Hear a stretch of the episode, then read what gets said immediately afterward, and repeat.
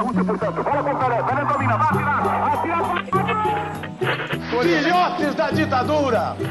Nation Coast to Coast has brought you The War of the World by H.G. Wells. Vocês vão ter que me engolir! I have a dream. Acaba de suicidar-se em seus aposentos do Palácio do Catete o presidente Getúlio Vargas. E saio da vida para entrar na história. Este é o Fronteiras no Tempo, um podcast de história.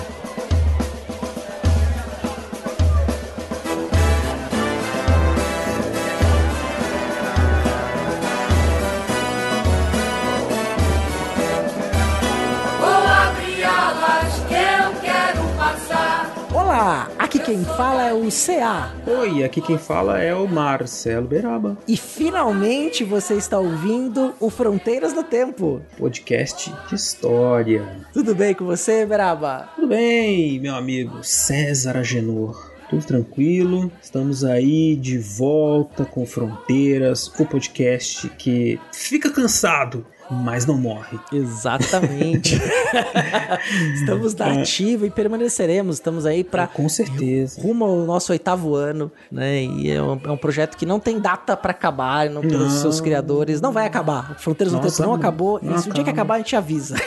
É, não, não acaba não, a gente ama isso daqui, ama falar com vocês, muito, ama falar de história com vocês, né? E dessa vez a gente a gente trouxe finalmente esse é um episódio que eu não sei se a gente prometeu, mas a gente ficou conversando sobre ele muitos anos, né, cara? Com certeza.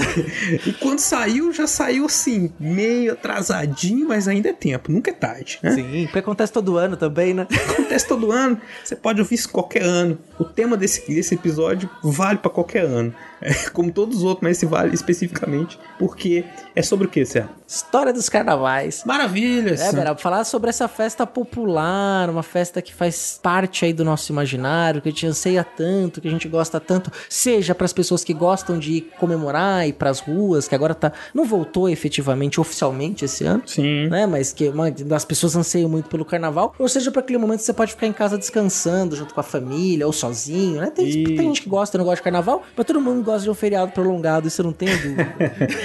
Sim, e independente da questão de gosto, é uma festa como muito importante no Brasil, né, especificamente. Tem muita relação, uma relação profunda com a nossa história e tem uma história muito longa que remete a rituais, tradições que estão lá na Europa medieval, depois na Europa da época moderna, né?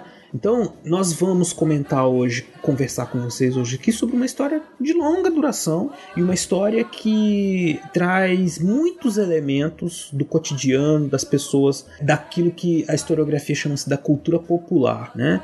Que está presente no nosso dia a dia, mas que não necessariamente nós refletimos sobre ela de forma historicamente falando, né? Então é, é bem por aí que é a nossa proposta hoje, né, Cé? Exatamente, Beraba. Então, já nos apresentamos, apresentamos a proposta do programa. Vamos direto pra lá, vamos lá. Vamos conversar Bora. mais um pouco sobre isso. Bora pro episódio. Bora! Rosa de ouro é que vai ganhar.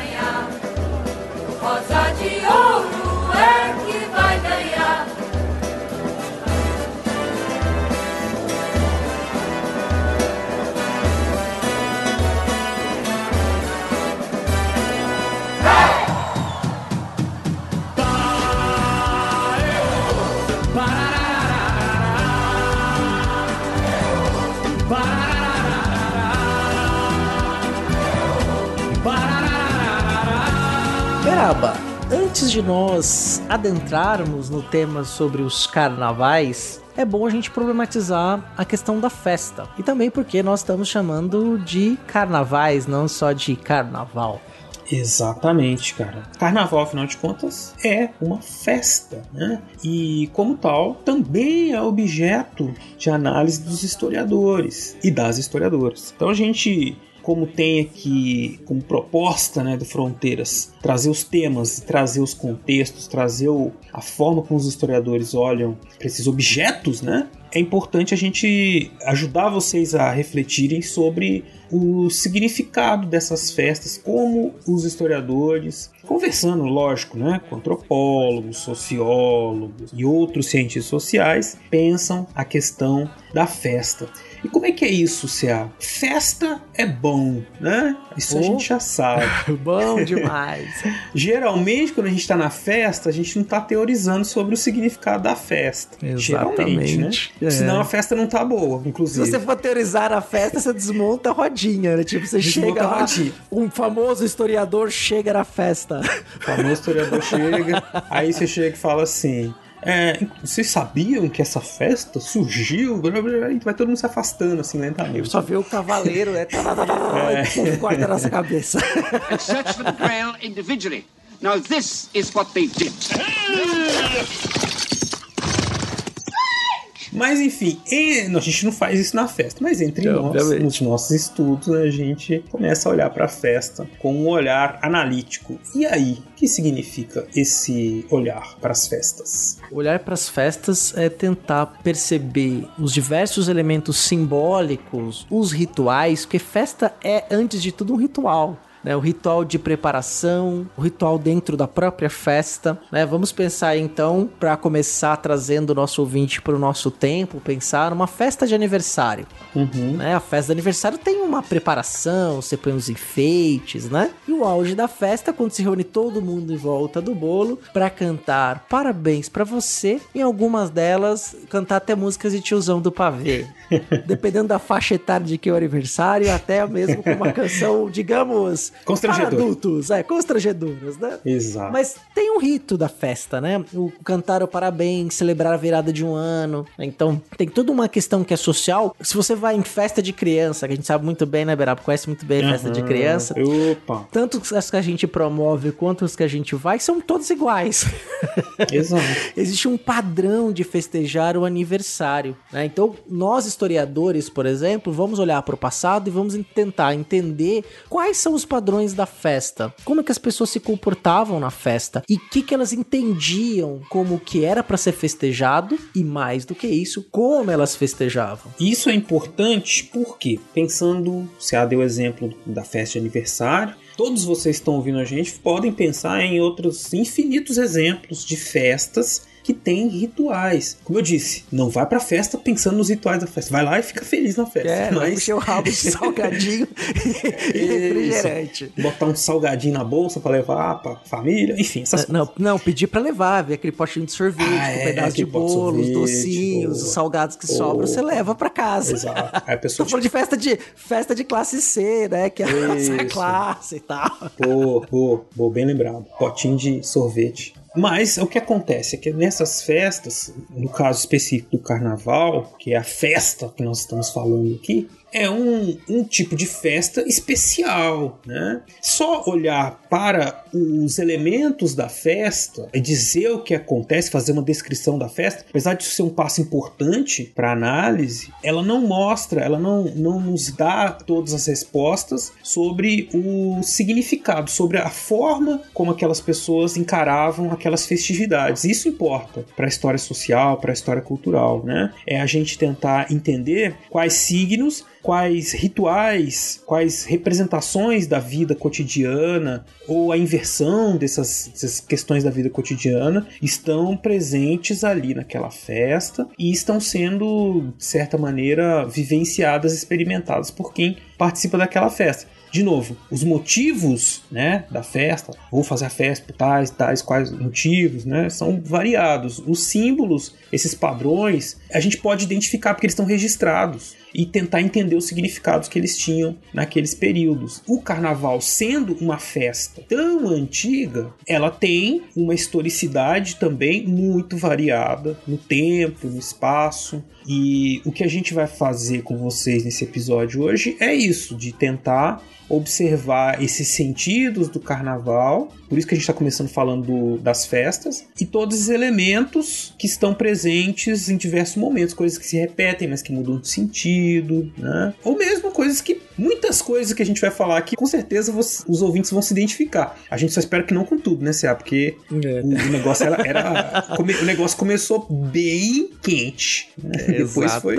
Hoje em dia tá, tá bem tranquilo, comparado com o que já foi. Como eu eu falei, eu tava aqui com o Marcelo conversando antes da gente começar a gravar, né? E eu falei, eu falo até pros meus alunos como vou trabalhar essa temática em história moderna europeia, por exemplo, história da Europa Ocidental moderna, é que o nosso carnaval, comparado ao carnaval do século XVI, gente, é matinê.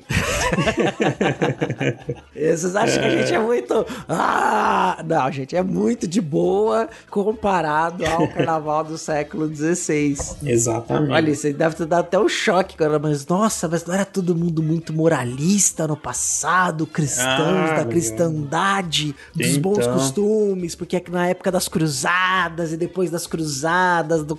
Gente, não, não, não, não, não, não, não, não é assim não. Não, não. Nada é um tom só, são vários tons de serpentina. São 50 tons de cinza. 50 tons de serpentina. 50 tons de serpentina. Ou de confete, né? Tu que você É. preferir. Esse, esse tipo de, de discussão sobre festas, rituais, né? Tá dentro da, da- do campo da história da cultura popular, né? Que é uma coisa que também pouco a gente referencia, fala assim, né? A gente fala muito de cultura popular e, e mistura muito com folclore, como que se fosse assim algo menor, né? Você, Uhum. Ah, isso é aquela coisa do povo, a bagunça, né? Por um tempo a história realmente trabalhava ainda com uma noção de cultura e que haveria uma hierarquia, né? E que essas questões populares seriam menores, seriam coisas sem importância. Inclusive, Marcela, é, esse é bem interessante, porque essa ideia da cultura popular, da pequena cultura, do folk, do folclore, Uhum. é, surge, é teorizado na Alemanha do século XIX, no movimento que eles estavam fazendo de criação de uma identidade nacional, do nacionalismo alemão, no processo de unificação da Alemanha. Isso se espalha por outros países e o culture, a cultura, seria uma cultura mais elevada, uma cultura da nobreza, a música clássica, a ópera, é algo que fosse teoricamente mais requintado e mais elevado do que a cultura popular. E aí se separa, o que é do povo é folclore, é lenda, é mito, tá lá, é bonitinho, tal, mas não é cultura. né? Hoje na história a gente olha pra isso de forma completamente diferente. Bem lembrado. Mas assim, isso ainda é presente num certo senso comum, né?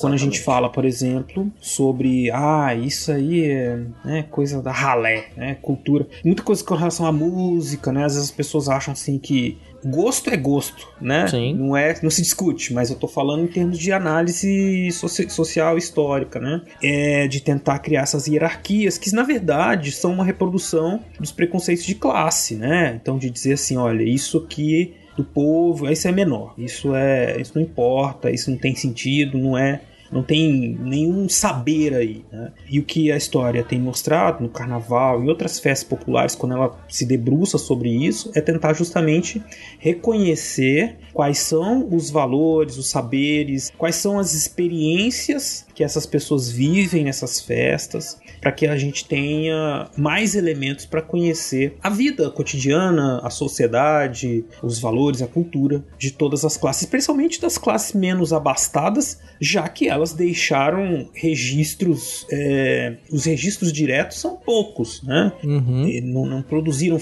as fontes que foram privilegiadas pela história por muito tempo. Agora não, agora a gente olha para as descrições sobre festas feitas pelos viajantes, para a iconografia, né? São as imagens de festas na Europa, nas Américas, né? E analisa tudo isso, é lógico, tentando observar o contexto que foi produzido, quem produziu, né? Muitos padres escreviam sobre o carnaval, sobre as festas, e, e eles falavam muito mal, né? Mas o historiador, a historiadora não vai reproduzir essa, essa é uma fonte que vai analisar a partir de diversos elementos internos e externos ao aquele texto escrito, né? É, inclusive a historiografia, Beraba, né, é, usa esses relatos que condenam o carnaval justamente para entender como era, por exemplo, a festa. Então, assim, tá falando mal de certas atitudes, quer dizer, essas atitudes, obviamente, a gente faz a crítica ao documento, sabendo quem fala tá falando de algum lugar, né, ele tá fazendo uma crítica, mas essa crítica às vezes revela mais daquilo que quer ser condenado do que quem tá condenando, né? Então dá pra gente entender como era certos momentos da festa para aquilo que tá sendo condenado. Então os historiadores Exato. pegam muitos desses relatos para justamente trabalhar essas questões. Quer dizer, não mais pelo olhar da punição, mas pelo olhar do que se queria ser punido, né? E aí você olha pro outro lado.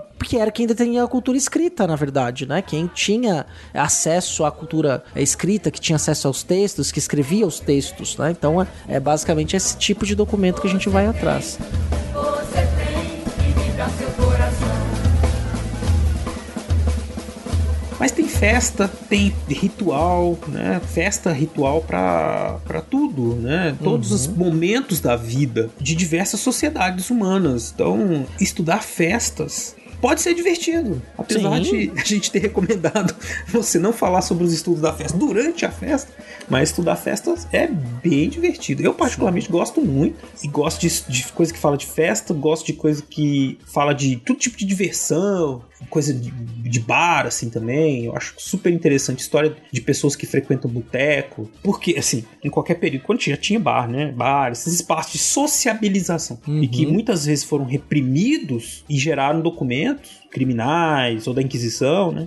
Eles trazem uma série de elementos que são curiosos sobre a vida cotidiana, mas que também fornecem um- uma estrutura, uma possibilidade de leitura sobre a vida das pessoas comuns, entre aspas, né? Que é muito, muito legal, muito grande, muito instigante, né? Porque somos nós. É isso que é legal, porque nos aproxima da história, né, Cé? Porque festa todo mundo faz. Esse negócio que você falou, festa de aniversário, é muito bacana, cara. Festa de criança, né? Você vai lá e faz toda aquela coisa de sempre. As musiquinhas, as músicas são diferentes, né? Hoje toca É. mais variado e tal, né? Hoje que se toca menos em festa de criança é música de criança, né? Porque as crianças estão. Também as crianças nem estão é. prestando atenção, elas estão tão envoltas em outras atividades, Pois né? é. Se reunindo, fazendo a própria bagunça delas, que tá- é só os adultos, né? Que você vai, ter, que você vai ter que comprar cerveja, porque você vai receber o bebida alcoólica, você vai receber os Exato, pais e as mães, exato, né? exatamente. Quer dizer, é um momento de socialização que não é só das crianças, né? Não, Mas não. Você tem outras, quer ver? Uma festa que é totalmente protocolar é, por exemplo, colação de grau. Né? Ah, colação de nossa. grau é uma festa protocolar, com beca, com vestimenta própria, rito, ordem das falas, o discurso. chapéuzinho, não sei o que, gira o chapéu. E tem tudo, tudo. Sim. É, real, realmente, cara. Casamento, né, CA? Pô, Oh, o casamento é o mais Falar de ritual. Falar- Casamento. Se for o casamento assim, da né? igreja católica, é um sacramento, quer dizer, é o, o último grau, né, do sacramento. Você começa lá no batismo, aí vem pela comunhão, a crisma, né? Aí não é o último, que o último é a unção dos enfermos, né? Antigamente chamado de Isso. extrema unção, né? Mas você tem esse caminho, você pode ir pro sacerdócio e pro casamento, e eles, no meio da igreja católica, eles têm igual peso, eles estão no mesmo patamar. O sacerdócio e o casamento, né? São alianças sagradas em relação a Deus. Tem todo o rito que o padre Isso. pergunta, né? Você quer. Tanto é que se você se casa na igreja, só pode casar uma vez. No civil você pode se casar quantas vezes quiser, mas na igreja só pode casar uma vez, a não ser que você tenha casado na igreja católica e você pode fazer um novo casamento na igreja ortodoxa que vale. Não, você pode casar em qualquer igreja. você pode ir fazendo os rolês, assim. Faz né? o rolê do casamento aí. você quer, Não tem problema nenhum. Espero que você- as pessoas fiquem casadas uma vez só na vida, né? Obviamente. É lógico, lógico. O CA me- saindo um excelente coroinha. Muito bem, cara. Parabéns. É? É, Sabe tudo do sacramento. É, eu fiz acompanhamento vocacional pra ser padre. Segredos. Não é piada. Mo- Momento, momentos de revelações importantes. CA. Vamos ordem- deixar isso pro próximo episódio. Ordem dos estigmatinos. Fiz acompanhamento até os meus 17 anos. Depois decidi Meu Deus. ir pro, seguir um outro caminho. Mas nunca casei na igreja. Um dia você conta pra gente por quê. É, isso aí é que um outro aconteceu? momento. O Outro que, que, momento. o que que desviou do ritual, do caminho? Mas tudo bem, Cé. E, Deixa ó, eu- e só um spoiler: não foi carnaval. Ah, não sei não. Não sei não. É, é, deixa pra lá. Desculpa vamos vamos falar de carnaval, vamos falar de coisa boa. Então, mas a gente tá dando outros exemplos, né? É que, e eu convido assim, os ouvintes a, a pensar em outros, né? Você tá ouvindo aí, manda pra gente lá nos comentários outros, outros eventos, outros momentos que você percebe esses rituais. Se você já parou pra pensar sobre isso. Eu acho que o casamento e formatura, se a gente deu dois exemplos, tem, tem tanto ritual ali. Formatura, quando você é convidado pra ir na colação de grau de alguém que você gosta muito, você pensa, ah, lá vou eu, né? Você vai e tudo, mas você sabe que é chato, não é só colação, é chato pra caramba. Porque é um monte de ritual e tudo, né? Tudo protocolar, na ordem, Tudo né? muito protocolar, né? O casamento gera um monte de emoções, né? Mas também tem os seus clichês e... Eu, enfim, eu gostaria muito que vocês contassem pra gente, assim, o que, que vocês pensam desses rituais da vida nas festas, né? Que tem muitos outros exemplos. A gente só falou assim dos que a gente lembrou que agora. E algumas perdem até sentido, né, Bera? Por exemplo, baile de debutante, aniversário de 15 anos, elas perderam sentido do que Isso. foram, por exemplo, na cidade do século XIX, que era de apresentar a jovem moça à sociedade. E Isso. hoje em dia tem até festa de 15 anos. Nem sei se tem príncipe mais em festa de 15 anos, faz muito tempo que eu não vou numa festa de 15 Também não anos. sei, cara. Estou muito Também não- distante dessa faixa etária, né? Mas o, é um negócio que hoje em dia é muito mais demodê, né? É negócio que pouca gente Isso. faz. Que, que quando faz é uma festa de aniversário, às vezes, um pouquinho melhor, mas assim, que não é o mesmo sentido que tinha no século XIX ou até boa parte do século XX. Exato. De apresentar a jovem moça donzela para a sociedade para ter um pretendente, o príncipe.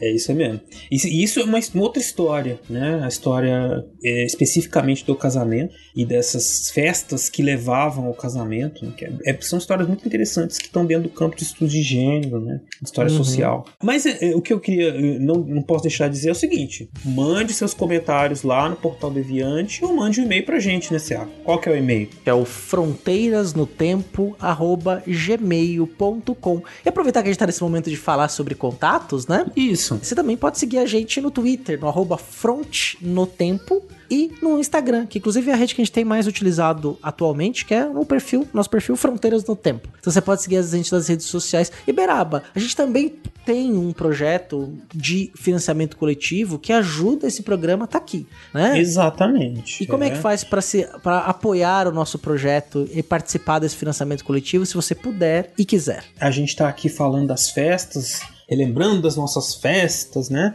Gravando esse programa para vocês e a gente conta, né, com o apoio de padrinhos e madrinhas maravilhosos, né, que nos ajudam e convida vocês também a ser os nossos padrinhos e madrinhas.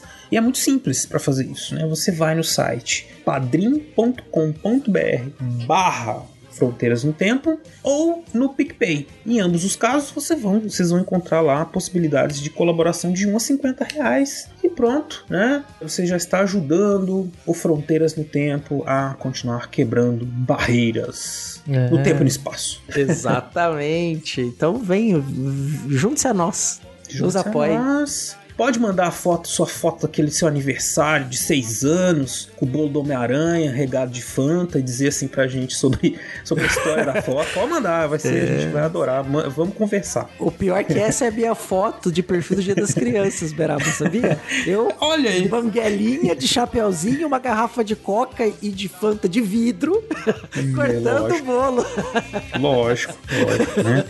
É padrão, padrão. É, você vê? Mas enfim, né? Essas são as festas, né? E a história tá de olho nelas, não é de hoje. Super fantástico.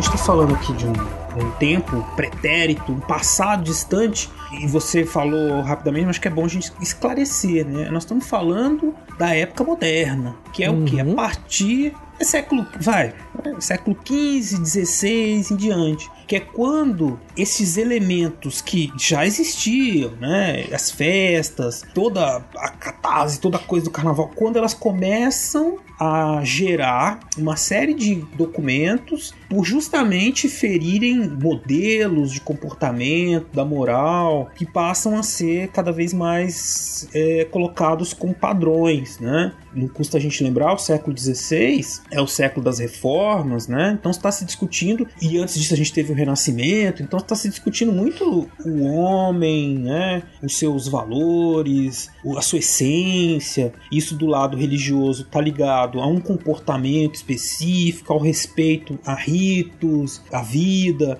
né? a, a um estilo de vida próprio. Mas tudo isso convivia ali, ainda no século XVI, com uma presença intensa e uma comemoração intensa do carnaval. carnaval, né? Você falou que era uma festa, e era uma festa que durava muito mais do que a que a gente tem hoje em dia, né? Exatamente, que vem desde a Idade Média. Isso. Né? É, é uma festa medieval, vamos dizer assim, né? Da, da história medieval, não da Idade Média, porque a Idade Média não existe.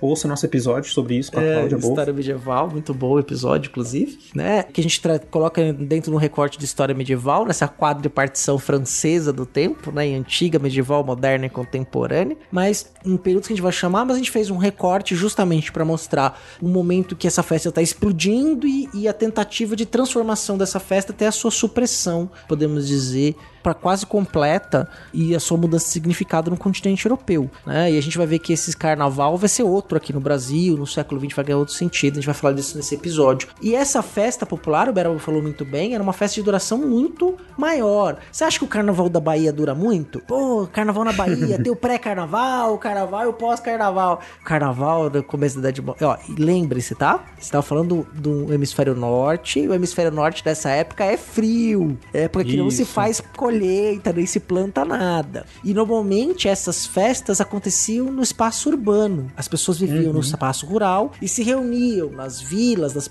nas cidades pequenas, nas cidades grandes, para fazer a festa. E a festa era um momento muito importante da vida dessas pessoas do campo. Tinham várias festas. Ela começava justamente no solstício de inverno, que a gente conhece como Natal. Então, é Natal. É- imagina assim, a música, da, a música da Simone, tá? Aí de repente começa a ver uma batida de funk e entra o Mr. Catra.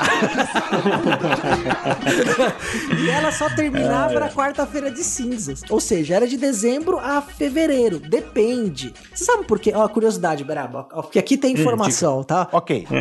Por que, que o carnaval e a Páscoa nunca caem no mesmo dia todo ano? Não sei. Porque os feriados cristãos, e o carnaval é um feriado cristão, eles são regidos pelo calendário lunar. E o calendário lunar, ele tem quase 100 dias a menos em comparativo ao nosso calendário gregoriano, que é solar. Então, por ser uma questão do calendário lunar, ele vai então caindo em diferentes épocas do ano. E a quarta-feira de cinzas, o final do carnaval, sempre tá 40 dias antes da Páscoa, né? Que aí é o período da quaresma. Quer dizer, a Páscoa tem um, tinha um significado pro povo judeu, tem um esse significado até hoje pro povo judeu, que é diferente do cristianismo. Que a Páscoa era um feriado até antes de Cristo, já existia, não um feriado, uma comemoração do povo judeu, e passa então a ganhar um novo sentido no cristianismo, né? Da, da cristandade. Que aí é o momento da penitência, de você se purgar. E o carnaval era o momento onde você podia liberar geral, né? Podia soltar aquilo, aquelas feras que haviam dentro de você pra participar dessa comemoração. E a duração era muito longa mesmo, assim. E as pessoas terminavam o carnaval e já estavam pensando no outro ano, como é que ser o próximo carnaval. Assim, Era uma coisa que envolvia todo mundo da aldeia, da vila, do campo, né? Então é uma,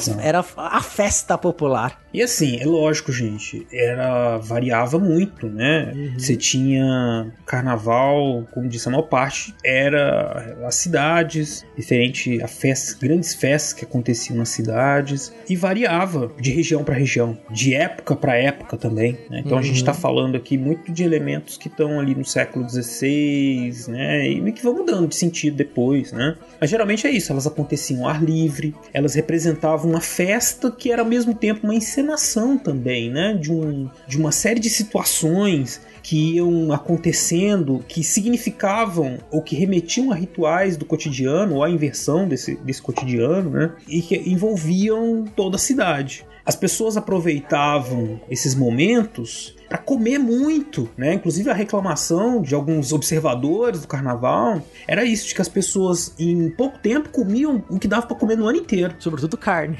Sobretudo carne. Então, assim, vejam, já há um incômodo, assim, é um desperdício, coisa do povo que não liga pra economia popular. não- eles estão desperdiçando, estão comendo tudo em, em pouco tempo, comendo E e bebendo, né? Na Rússia, um, um visitante inglês, ele chegou a, a- a dizer que os russos, eles bebiam como se nunca mais fossem beber no carnaval, olha aí. né?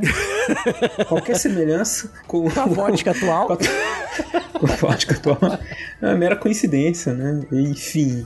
Então vejam, era uma, uma loucura absurda, né? E a coisa das fantasias, né? Por isso que parece um teatro. Fantasias diferenciadas, as pessoas se vestiam de papas, cardeais, monges, diabos, arlequins, magistrados. e corriam pela rua, né? Fazendo, fazendo farra de todos os tipos, né? Fazendo ataques, às vezes violentos, xingamentos, enfim, fazendo sexo também.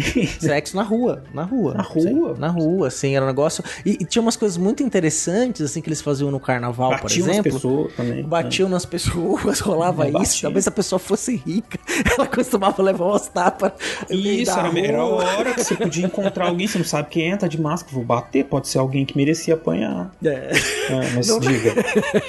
É, ou autoridade local que, tava, que Sim. te explorava o ano inteiro ali no campo. Era um momento que você podia falar coisas que em qualquer outro momento você seria recriminado. É, é, eu, um- eu lembro desse quadro, eu, eu brinco até hoje, assim, né? É, quando a pessoa vai falar, às vezes eu tô em sala de aula, né? Aí a pessoa vira pra mim, professor, pode fazer uma pergunta? Eu sempre falo assim, é, só uma vez no carnaval. que era um quadro do Cacete do Planeta, que era Sim, respostas sim. que nunca foram perguntadas. Aí apareceu um Sim. general de 10 estrelas, falou assim, é, era Só inclusive o vez, Reinaldo que fazia, é, só uma vez no carnaval. que é bem o espírito da coisa, né? E era esse momento da festa era bem interessante, por exemplo, porque tinha um determinado momento que você tinha um folião vestido de padre, e aí todo mundo pra dentro da igreja. Aí esse folião vestido de padre subia no púlpito e começava a contar todos os podres das pessoas do vilarejo, da aldeia. Sim, das Olha, traições, É, a das fulana fornicações. Saiu com fulano de tal. Sim, né? exatamente. O fulano escondeu o leite, não dividiu o leite com o fulano e falou que tava estragado, mas era mentira. Ele tomou todo o leite. Né? Exatamente. E aí tudo era contado. E aí era um momento que as pessoas riam, né? Se divertiam, todo mundo bêbado, aí saiam umas porradas. E aí tinha um negócio que era muito saudável também. Isso eu fico imaginando assim.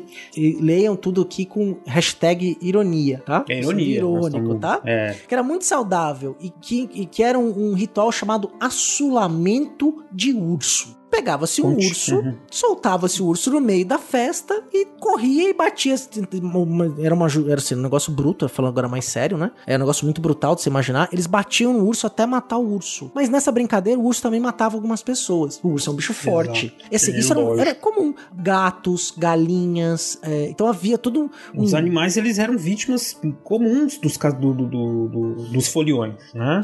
É, balançando os cachorros de um lado pro outro, dentro de cobertores, é, apedrejar galo, é assim, crueldade com animais, né? inadmissível, lógico. E que faziam parte ali, né? chocavam, inclusive, os observadores dos carnavais que deixaram esses escritos, eles estavam chocados no século XVI também, Hum. com tudo isso, né? E, e tem uma coisa também que era interessante, né? Que o- é, os padres, até a reforma, então, é, eles participavam do carnaval. Lógico. E aí, inclusive, tinha a brincadeira que ele saia correndo, quem sobrasse virava a mulher dele. ele saia Então. correndo atrás. Tem sentido. a mulher vai história. virar a mulher do padre. Mulher do padre. Até que foi proibido que os padres participassem. Isso é um cuidado Então. importante. Exatamente. E isso faz parte, né? Mesmo essas crueldades todas desse, desse ritual, dessa encenação, né? Então, uma pessoa que finge que é um padre, outra que finge que é alguém importante, né? Carregando um livro. Então, a pessoa encenava alguma fantasia, alguma coisa. É fantasia de carnaval, né? Que a gente fala. Mas nesse meio tempo, rolava, além de todas essas crueldades, um todo tipo de violência também, né? As pessoas se batendo com varas, usando bexiga de porco, né, para jogar água, fazer uns barulhos bizarros assim. Não era um negócio bonito de se ver. Não ia ser transmitido pela Globo no horário nobre, era um negócio terrível, né?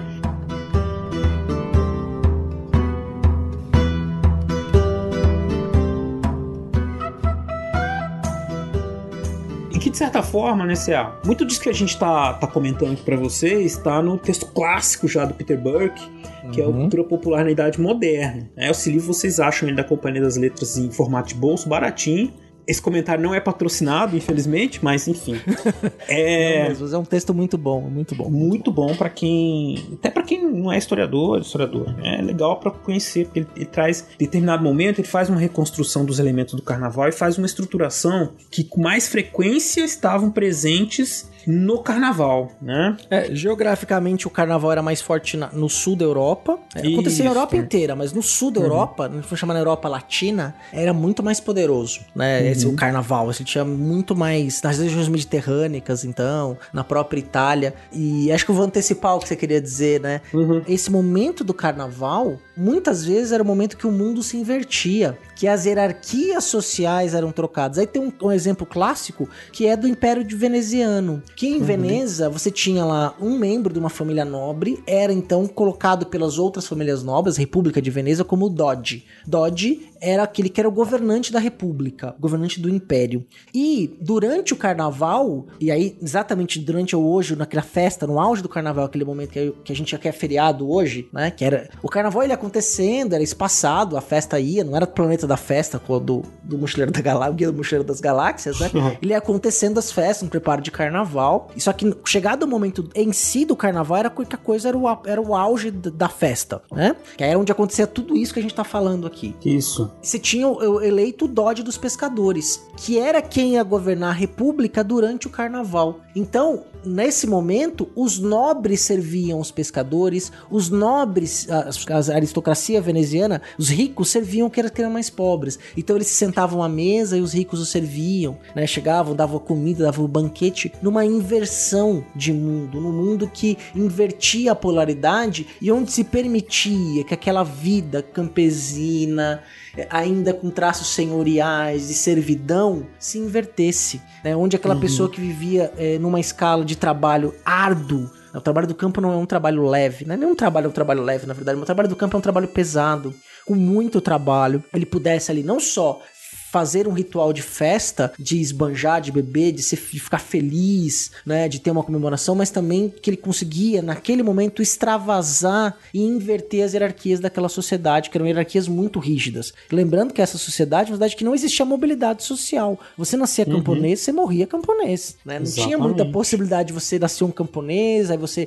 por um programa de política pública, você passa num, num curso de medicina, vira um médico, vai pra cidade, transforma a vida da sua pequena família ali, ou você vai vir um advogado, um engenheiro, um professor de história, né? E acessa e vai para outros campos, né? Ou vai morar fora do país. Não, não existia isso, não tinha mobilidade social. Camponês é camponês, carpinteiro é carpinteiro. Você nascer dentro de uma, uma filho de um profissional, você vai seguir a profissão que era do seu pai, quer dizer, não tinha muita mobilidade. Então, o carnaval era um momento que tudo isso era jogado para cima. Era o momento da inversão do mundo. Exatamente, cara. E inverter nesse aspecto social, político, né? Inclusive com possibilidades de fomentar ou de abarcar elementos de um protesto social, da rebeldia ou de uma, insatisfação, né? Social numa sociedade com poucas possibilidades de mobilidade social, né? Possibilidade de ascensão. Então, o carnaval, remetendo aquilo que a gente disse no começo, né? É essa essa inversão, esse, essa catarse, essa libertação desses grilhões, né? Que estavam presentes no cotidiano.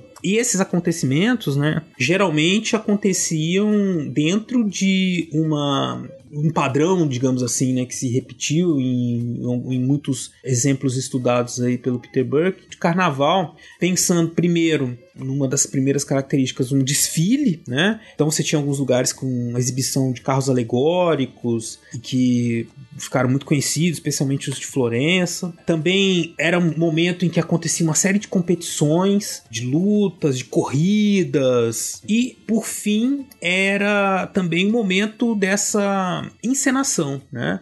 Então, Uhum. Desfiles, encenações, competições eram expressões, formas de expressar essa inversão toda. E quais eram os temas, né? Além de todos esses que o CA falou, essa, a, a representação dessas inversões passavam por temas ligados, né? Que eram questões reais da vida das pessoas, também simbólicas, né? Que era comida, sexo e violência. Carnaval, CA, comida, sexo e violência. Olha aí. Olha aí, Olha aí. polêmica, né? Quem e tudo disse? isso pode ser resumido no conceito de propriedade. Sacanagem. Tinha o John Locke no carnaval aí. É. Não, que eram elementos essenciais da vida, né? Comida, o sexo e, e, e, de certa forma, a violência. Seja uma violência simbólica ou uma violência de aviso das vias de fato, que às vezes podia ser descontado nos animais ou em outras pessoas, né? Isso, exatamente. Então eram daqueles rituais, daqueles ritos do cotidiano que são celebrados na festa, no carnaval, os temas representam esses aspectos da vida cotidiana que são celebrados ali. A comida, evidente, tinha muito, muitos símbolos de comida, né? Frangos pendurados, coelho nos trajes, né? Salsicha gigante, né? Uma coisa Uhum. representando uma, uma salsicha gigante carregada. E, e- e não só também, né, falos gigantes, né, também com sentido Isso. não só sexual, mas também como sentido da fertilidade, né, recuperando uma cultura da antiguidade, né, do priapo. Sim, uma coisa pagã. Né? Pa- É. Muitas vezes existe essa discussão, né? De que muitas festas que foram cristianizadas têm origem pagã, né? E foram tomadas, transformadas em festas cristãs. E aí, essa coisa do, da comida e da carne estão muito ligadas. Da, da comida e do sexo, porque o sexo remete à carne. É o pecado da carne. E... Os prazeres, né, o, Isso. o se permitir os prazeres, a comida, a bebida, o sexo, a violência, luxúria, são, sensa- pecado. são todas sensações físicas, né, são todos prazeres da própria, do próprio corpo. Exato, tudo pecado, viu, Céu? Por fim, né, e se estamos é sexo, é violência. A violência é isso, do cotidiano, né? A violência de classe, a violência de gênero, a violência contra os animais, violências sofridas, violências geradas, né? E que o carnaval, por ser antes da quaresma, né? E aí daqui a pouco a gente fala sobre isso, mas ele vai então representar assim, o momento que você pode viver tudo isso. Com exceção da violência, o sexo e a comida vão ser limitados na quaresma. Então você vai Uhum. comer um monte, você vai comer tudo no carnaval, fazer tudo. Carnaval tá liberado e depois você vai pra quaresma, né? Você vai buscar se redimir de todos esses pecados aí. E tem uma coisa que é interessante que eu lembrei agora, né? Por exemplo, a dieta de um, de um camponês da Idade Moderna era basicamente vegetais, né? Então, assim, se comia muita carne no carnaval e depois comia-se muito vegetais ao longo do tempo. Inclusive, os arqueólogos conseguem identificar a classe social de origem de uma ossada, por exemplo, para os registros químicos que ficam nos ossos a partir do alimento. Então, se Então. tem muito vestígio de, de carne, você sabe que aquela pessoa veio de uma família abastada ou uma família nobre. E normalmente os camponeses eram vegetal. Então, no carnaval era a época da gluto- de ser glutão. Isso. Momo gordo, beberrão, né? Que comia muito, bebia muito, né? O rei Momo, ele não é um homem obeso. Né? Hoje mudou um pouco o padrão, né? Mas durante muito tempo a representação do Momo era, não era à toa um homem obeso. Era um homem que aproveitava e, e aquele que comia tudo que ele Comia podia tudo, comer no Silvio. carnaval.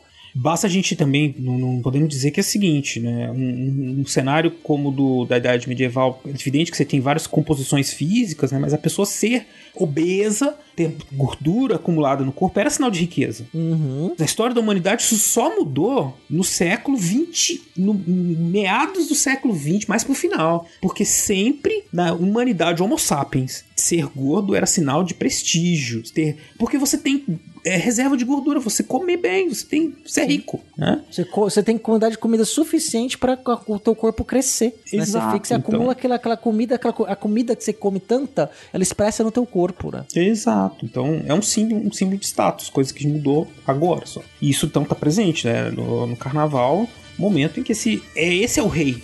É a pessoa que é a que mais come. Mas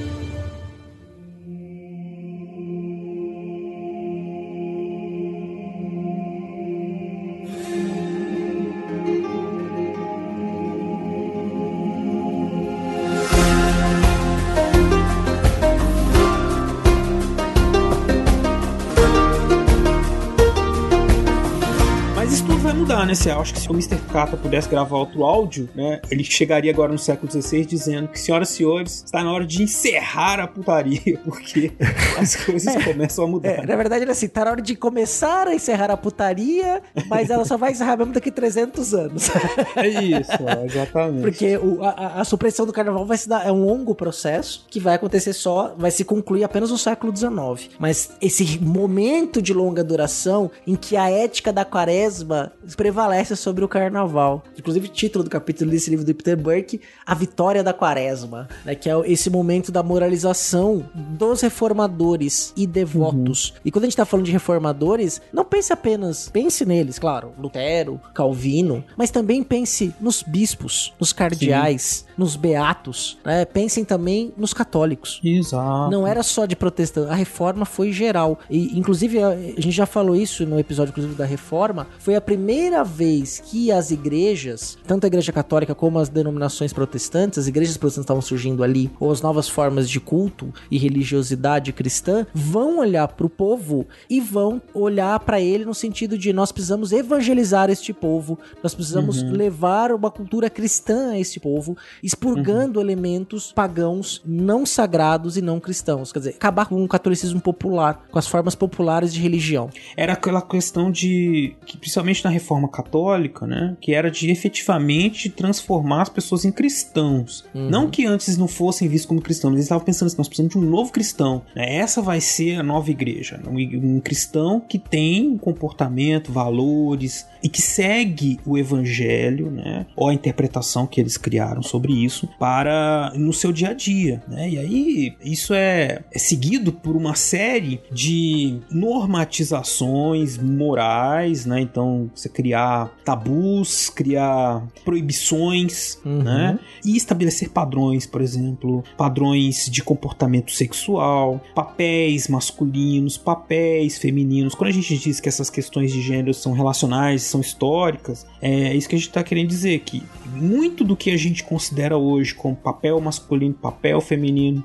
ideal de comportamento masculino, feminino, tudo isso foi sendo gestado a partir desses valores, dessas ideias que estavam sendo divulgadas em diversas obras, rituais nas igrejas, nos processos de evangelização do cristianismo popular que o CA se referiu aí. né? Então, isso é evidente que vai atingir as festas de maneira geral, vai chegar no cotidiano das pessoas em algum momento, nessa longa duração que o CA falou, né? E, e vai moldar, né, os comportamentos dos cristãos a partir de então. Exatamente. E, e tem uma coisa que é muito interessante, que parece uma contradição, mas não é. Quando a gente estuda o Renascimento, a gente costuma, sobretudo na educação básica, a gente costuma resumir o Renascimento como um momento de reencontro de uma cultura europeia com a cultura da antiguidade. É como se a cultura da antiguidade tivesse desaparecido, não tivesse sido preservada do próprio catolicismo, do cristianismo, né? É, a questão é bem Uhum. diferente, né? Mas a gente coloca isso como se fosse uma valorização, um reencontro com um período clássico, né? Dentro de um período de renascimento, superando aí aspas gigantesca a idade das trevas, a idade média. Então Uhum. estamos num momento importante. Você teve essa reaproximação nas artes, na cultura escrita? Sim, isso vai acontecer, isso vai ficar evidente. Os textos passam a ser reimpressos, as discussões passam.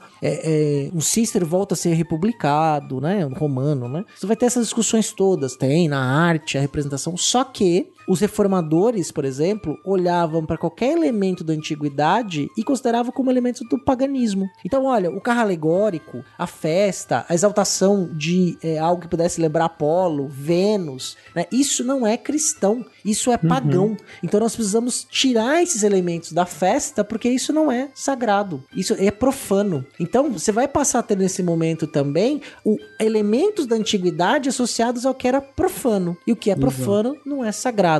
Sagrado são só os elementos daquele novo cristianismo que estava sendo construído a partir das reformas, tanto católicas quanto protestantes. E aí o carnaval é uma, digamos, um momento que causa constrangimento, né? Assim, Uhum. dentro desses, desse conjunto de, de normas, de ideias, assim, de padrões que vinham sendo estabelecidos. O carnaval era a antítese, era o contrário de tudo isso, né? Por isso que o Peter Burke ele fala a vitória da quaresma, porque ele está falando de um combate de eh, simbólico entre o carnaval e a quaresma. Aquilo que era permitido, aquilo que o carnaval proporcionava, em contraposição àqueles valores, ideias, padrões de comportamento que eram presentes já muitas gerações no cristianismo popular, que remetem a essas raízes mais profundas que o Ceará falou do paganismo, mas que vão persistir, vão durar muito, né? Muito. E vão atingir outros lugares de formas diferentes. Por exemplo, aqui no Brasil a gente passou por tudo isso e a gente tem um carnaval ainda, né?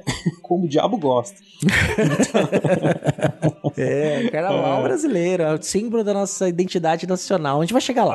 vamos vai queimar, chegar lá. Vamos queimar pra pauta. queimar, não. Não, não. Mas o que eu quero dizer é que o processo ele é começa na Europa, vai se espalhando, mesmo que no mas vai sendo adaptado, vai sendo pensado de formas diferentes em toda a Europa. Diferente, por exemplo, na Europa mais urbana, mais povoada, para aqueles os rincões, os espaços mais ermos, né? Você continua tendo uma a sobrevivência desse, desse cristianismo popular. Então essas coisas vão mudando, vão mudando devagar, né? Mas o contraste, basicamente, do carnaval quaresma está aí nesses sentidos que, que, são dados, né? Esses ritos e as possibilidades do carnaval. Então, tentar né, colocar o carnaval no espaço e com um sentido específico, assim, antes da quaresma. É, e isso é bem interessante, né? Por exemplo, então a primeira questão a gente já colocou para vocês. É claro que, parênteses, católicos e protestantes combatiam vários elementos comuns no carnaval, só que havia uhum. uma diferença entre eles. Né? Os protestantes queriam suprimir, acabar com o carnaval como um todo. Os católicos queriam reformar o carnaval, transformar, não suprimir a festa, porque havia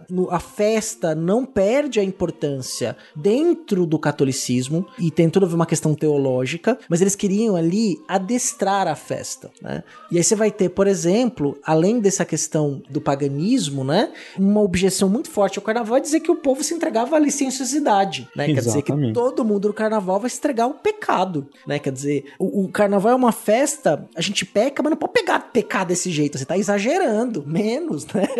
e aí você fala assim, olha, tem um monte de reminiscência pagã, aí tem um bispo, São Carlos Barromeu, né? Que ele, inclusive, foi santificado depois de um tempo, que era o arcebispo de Milão, por exemplo, e tanto o São Carlos Barromeu quanto o Thomas Neugordius, que era um luterano, eles associavam o que acontecia no carnaval aos bacanais da antiguidade. É a festa de Baco, bebida e sexo. Então as pessoas vão pro Jardins das Delícias, né? Lá, ser globalistas, quer dizer, não, parecer outra coisa. É. lá acabar com a cultura, né? Vou lá acabar com os bons costumes. Então, isso era muito associado. Tanto um católico quanto um luterano diziam, o carnaval é o momento do bacanal da antiguidade, é igualzinho. Aí, por exemplo, nesse movimento de separar o paganismo do sagrado, além do paganismo ser associado a uma antiguidade não cristã, o paganismo também passou a ser associado com o demônio.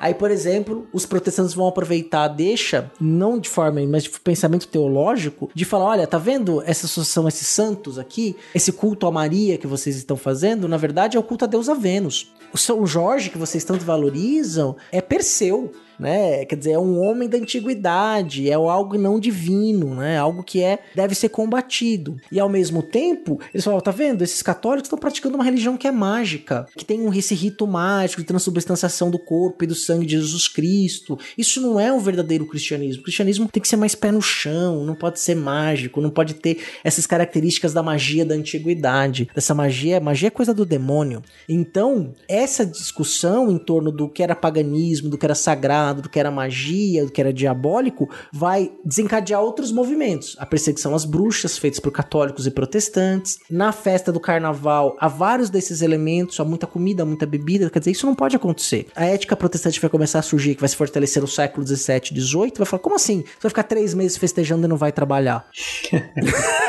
o trabalho dignifica e salva o homem. Você não pode ficar três meses festejando. Quer dizer, se você é um bom cristão, nem festa você deve ir. Uhum. Você não pode ir na festa, você não pode se entregar a licenciosidade do mundo, as coisas mundanas. Você tem que ser um devoto, fiel, regrado, disciplinado. O catolicismo ainda permite a festa, é como eu já disse, dentro de limites. Então, paganismo, demonologia passam a ser associados àquilo que não era cristão. Então não é cristão, é do demônio. É pagão é do demônio, porque não é cristão. É por isso que o carnaval é do jeito que o diabo gosta.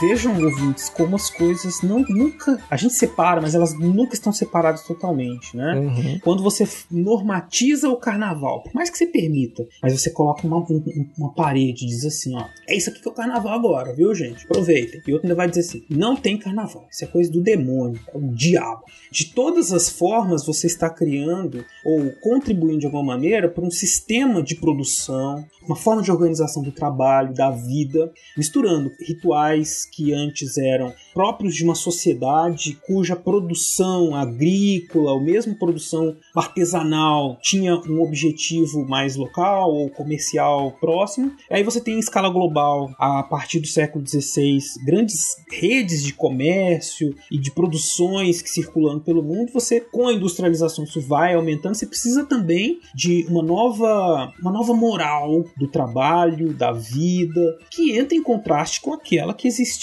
no mundo anterior. Né? Esse contraste vai se acentuando, então essas coisas vão caminhando juntas. Ao mesmo tempo que você tem uma mudança, uma imposição gradual de valores e ideias no cotidiano, na percepção, na forma de viver das classes populares, estão acontecendo movimentos no plano econômico que precisam de trabalhadores que se comportem assim, que precisam de trabalhadores que sejam calmos, né? Que Uhum. não torrem todo o dinheiro em uma semana com cachaça. Os corpos dóceis. Os corpos dóceis, né? Ele precisa ser um bom trabalhador, um bom cristão, um bom trabalhador. Isso valia para os camponeses, isso valia para os africanos que foram escravizados aqui no Brasil, nas Américas. Ser um bom Uhum. cristão é ser um bom trabalhador. Então isso soa bem aos ouvidos de quem precisa que essas pessoas trabalhem mais, porque agora elas têm que trabalhar mais, né? Não é que não trabalhava, a gente sempre trabalhou, mas tem trabalho, faz parte, precisa sobreviver.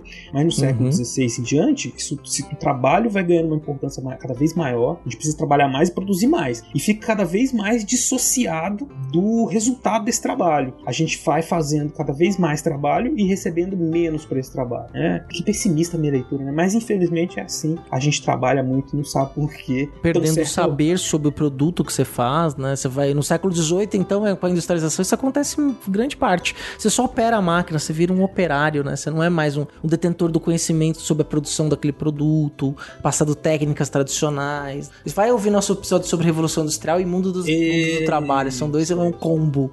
Lá os É, primeiros exato, episódios só- do Fronteiras, vai ter link no post. Tem link. É pra vocês saberem que essas coisas caminham juntas, né? E que também a sobrevivência desses valores, dessa que a gente chama de cultura popular, né? Na, na época da industrialização isso esteve muito presente, a gente comentou isso lá no episódio de, de Revolução Industrial, né? Os choques da cultura do trabalho popular, assim, dos feriados, né? Que dia de trabalho, que dia que é pra trabalhar, que dia que é pra folgar, né? Nunca, folgar nunca. Folgar nunca. Só no século XX vai ganhar folga. É. Você vai ficar um século sem folga. Não, mas é que eu tô lembrando aquela coisa que o Anderson Sim, lá da segunda-feira. Sim. A terça-feira gorda. Segunda e terça-feira gorda. É, que era assim, domingo de você ficar enchendo a cara, segunda-feira você tava de ressaca, ninguém ia trabalhar. Então você tem uma coisa que tinha que mudar, né? Vai mudar. Pelo A música do aspecto. Fantástico.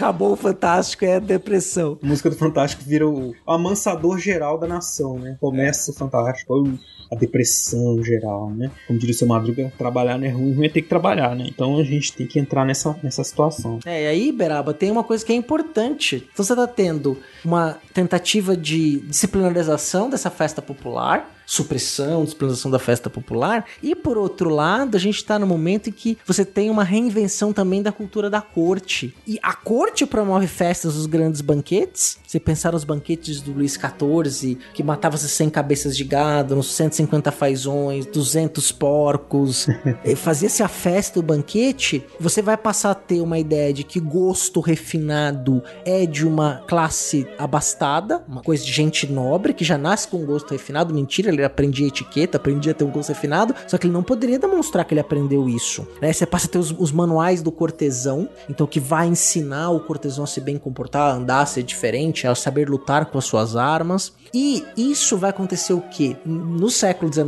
isso vai explodir, que é uma elitização do carnaval.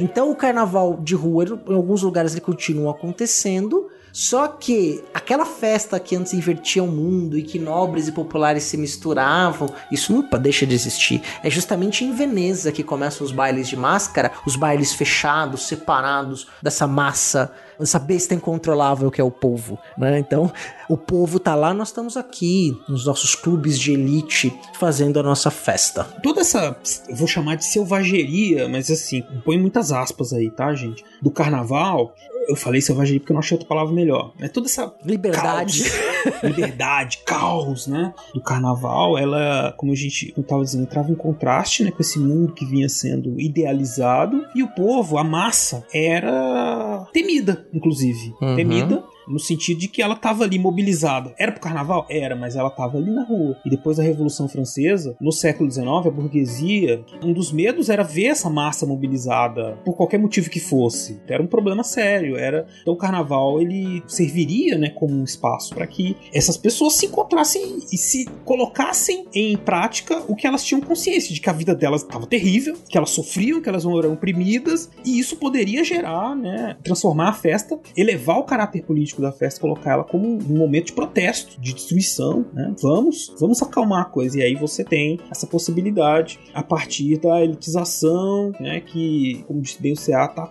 vai acontecendo junto com todo esse essa valorização do comportamento da corte, né? A civilização dos costumes, que também está numa obra que é muito importante, clássica do Norbert Elias, que é o Processo Civilizador, dois volumes, né? E que ele vai pegar, resgatar toda essa história de alterações vários costumes durante os séculos XVI em diante, né? Uhum. É, até a forma de dormir passa a ser disciplinada, né? Exato. E o que é fora disso, o que foge disso, né, vai sendo cada vez mais colocado como anormal, como fora dos padrões, né? E o carnaval era tudo isso, tudo fora dos padrões. Então ele precisava uhum. ser colocado ali, é a elitização, os grandes bailes, a coisa nobre, chique, né, da festa, vai ganhando espaço, vai ganhando força. E vai ter um momento, Beraba, acho que a gente pode também agora começar a falar sobre o carnaval no Brasil. Sim, porque se os reformadores estavam preocupados em expulsar o demônio da Europa, ele veio para algum lugar. Eu acho que ele veio pro Brasil.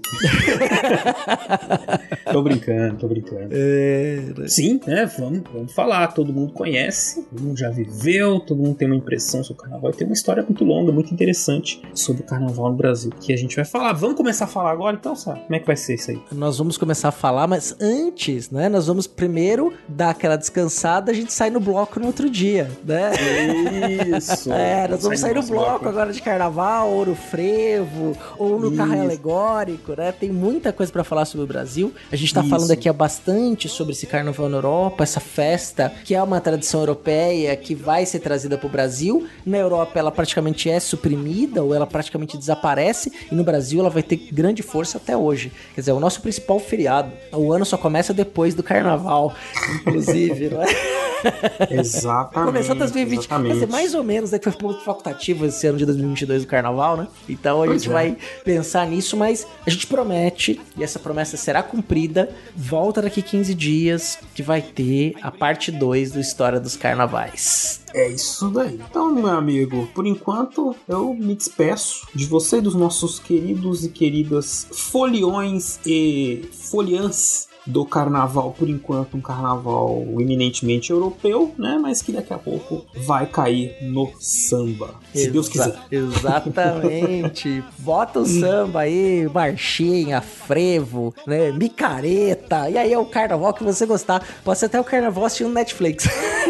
Cada um curte como quiser, né? Mas inclusive é até aí. mesmo os combates ao carnaval que perduram até hoje no Brasil, tem alguns elementos aí importantes. Não vai ter spoiler agora. Vai refletindo comenta aí, põe seus comentários, manda um e-mail pra gente, fala dos ritos das festas. Se quiser mandar umas histórias de carnaval também, a gente, se quiser que a gente conte umas histórias de carnaval também, a gente também conta, manda pra gente, quem sabe, né? Tem que, é tem, ó, começa a mandar aí.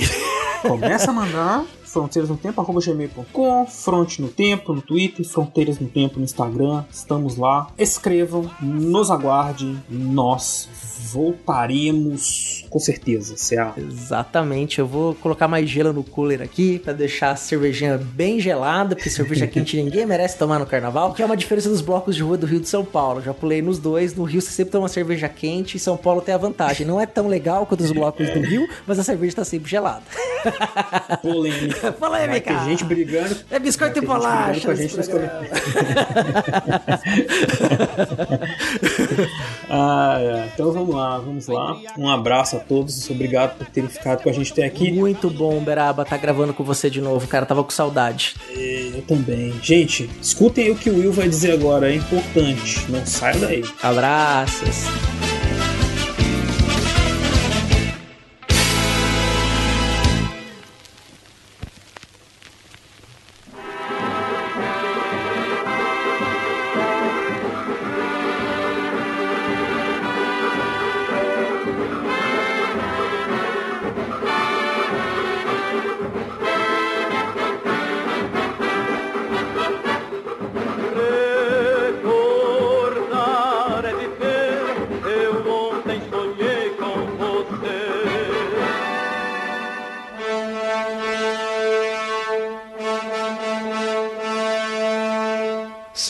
Apelidados com a mesma alcunha de seu mais proeminente general Oliver Cromwell. Os Ironsides formaram não só uma das mais icônicas cavalarias da Guerra Civil Inglesa, mas também um dos símbolos da cavalaria do século XVII adaptados ao modelo e às táticas de um dos maiores generais ingleses, se tornaram parte fundamental do exército novo inglês e acabaram sendo a cara do exército parlamentar nos anos de conflito. Por ser uma fase de transição na guerra europeia, a cavalaria parlamentar era bastante diferente da cavalaria pesada, que dominara os campos de batalha medievais. Os Ironsides eram equipados com armas de fogo, como uma pistola ou um mosquete. As armas de combate corpo a corpo eram geralmente uma espada larga ou um martelo de guerra. Como proteção, a cavalaria parlamentar usava um casaco de couro por baixo de uma couraça de aço, além do capacete que geralmente era um modelo convertido do Salet, possuindo três barras frontais ao invés do visor, usado em sua versão medieval. As táticas usadas pelos Ironsides eram baseadas em manuais de guerra holandeses, e muitas dessas teorias foram formuladas durante a Guerra dos 80 anos com a derrocada das cargas de cavalaria dos pesados lanceiros medievais e a propagação do uso de armas de fogo em combate, logo a cavalaria transitou para um modelo mais leve, se aproximando da infantaria para disparar suas armas e retornar à sua posição antiga para recarregá-las e continuar o assalto em uma clara tática de bater e correr. Entretanto, não era incomum que os Ironsides engajassem o inimigo em uma carga frontal portando suas espadas de forma similar às táticas de cavalaria usada pelas Racapelitas de Gustavo Adolfo da Suécia durante a Guerra dos 30 Anos. Em embates de cavalaria contra cavalaria, os Ironsides também eram instruídos a derrubar o oponente de seus cavalos, empurrando-os ou puxando seus cintos, ou até mesmo atirar nos cavalos para talvez continuar o combate em uma briga corporal. Lutando com fervor e lealdade ao seu Lorde Protetor contra a tirania do rei Carlos I, os Ironsides lutaram em todas as guerras civis inglesas e foram uma parte essencial do exército de Oliver Cromwell, fundamental para muitas de suas vitórias. Marcando a história com seus combates e táticas inovadores na época para a Inglaterra, a cavalaria parlamentar marcou o período de transição da cavalaria dos conflitos ingleses e, de fato, ajudaram a traçar o perfil da cavalaria do século XVII. De algum lugar no tempo para o Fronteiras, eu sou William Spengler.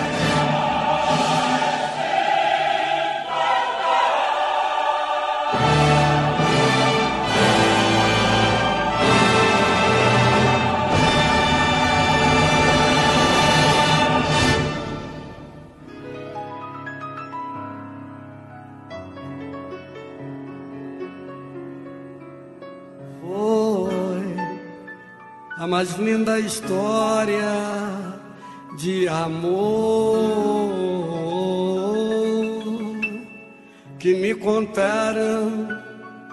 E agora eu vou contar do amor do príncipe Shahjahan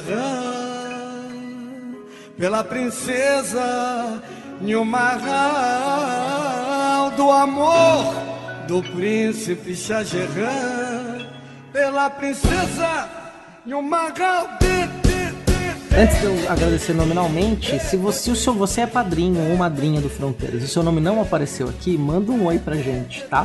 Pode ser por e-mail, se você já, se eu já entrei em contato com você pelo WhatsApp, é, manda um WhatsApp para mim. Se não, manda um e-mail pra gente no fronteirasnotempo.gmail.com. Fala, olha, eu sou padrinho, eu sou madrinha, meu nome não tá aparecendo, tá bom?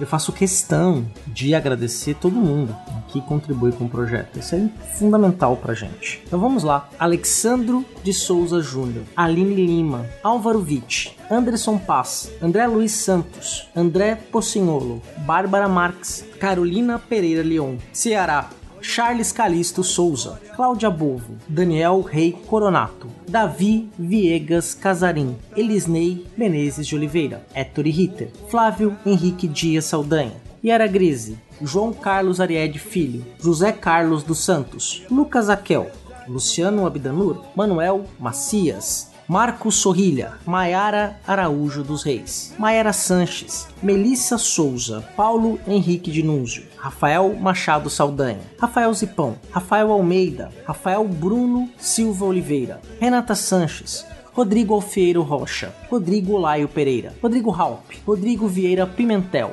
Rômulo Chagas, Thomas Beltrani, Tiago Nogueira, Wagner de Andrade Alves, Wesley Santos, William Spengler e o padrinho Anônimo.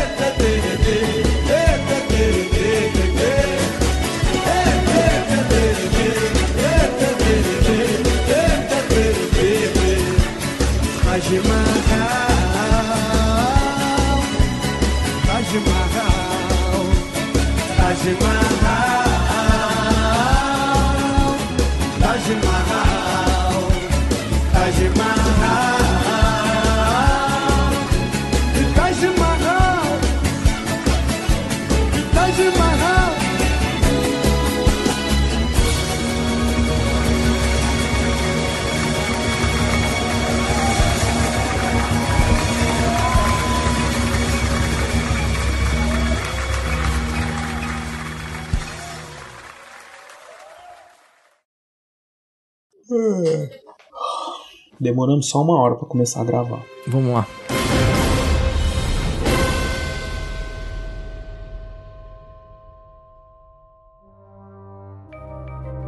Este programa foi produzido por Mentes Deviantes.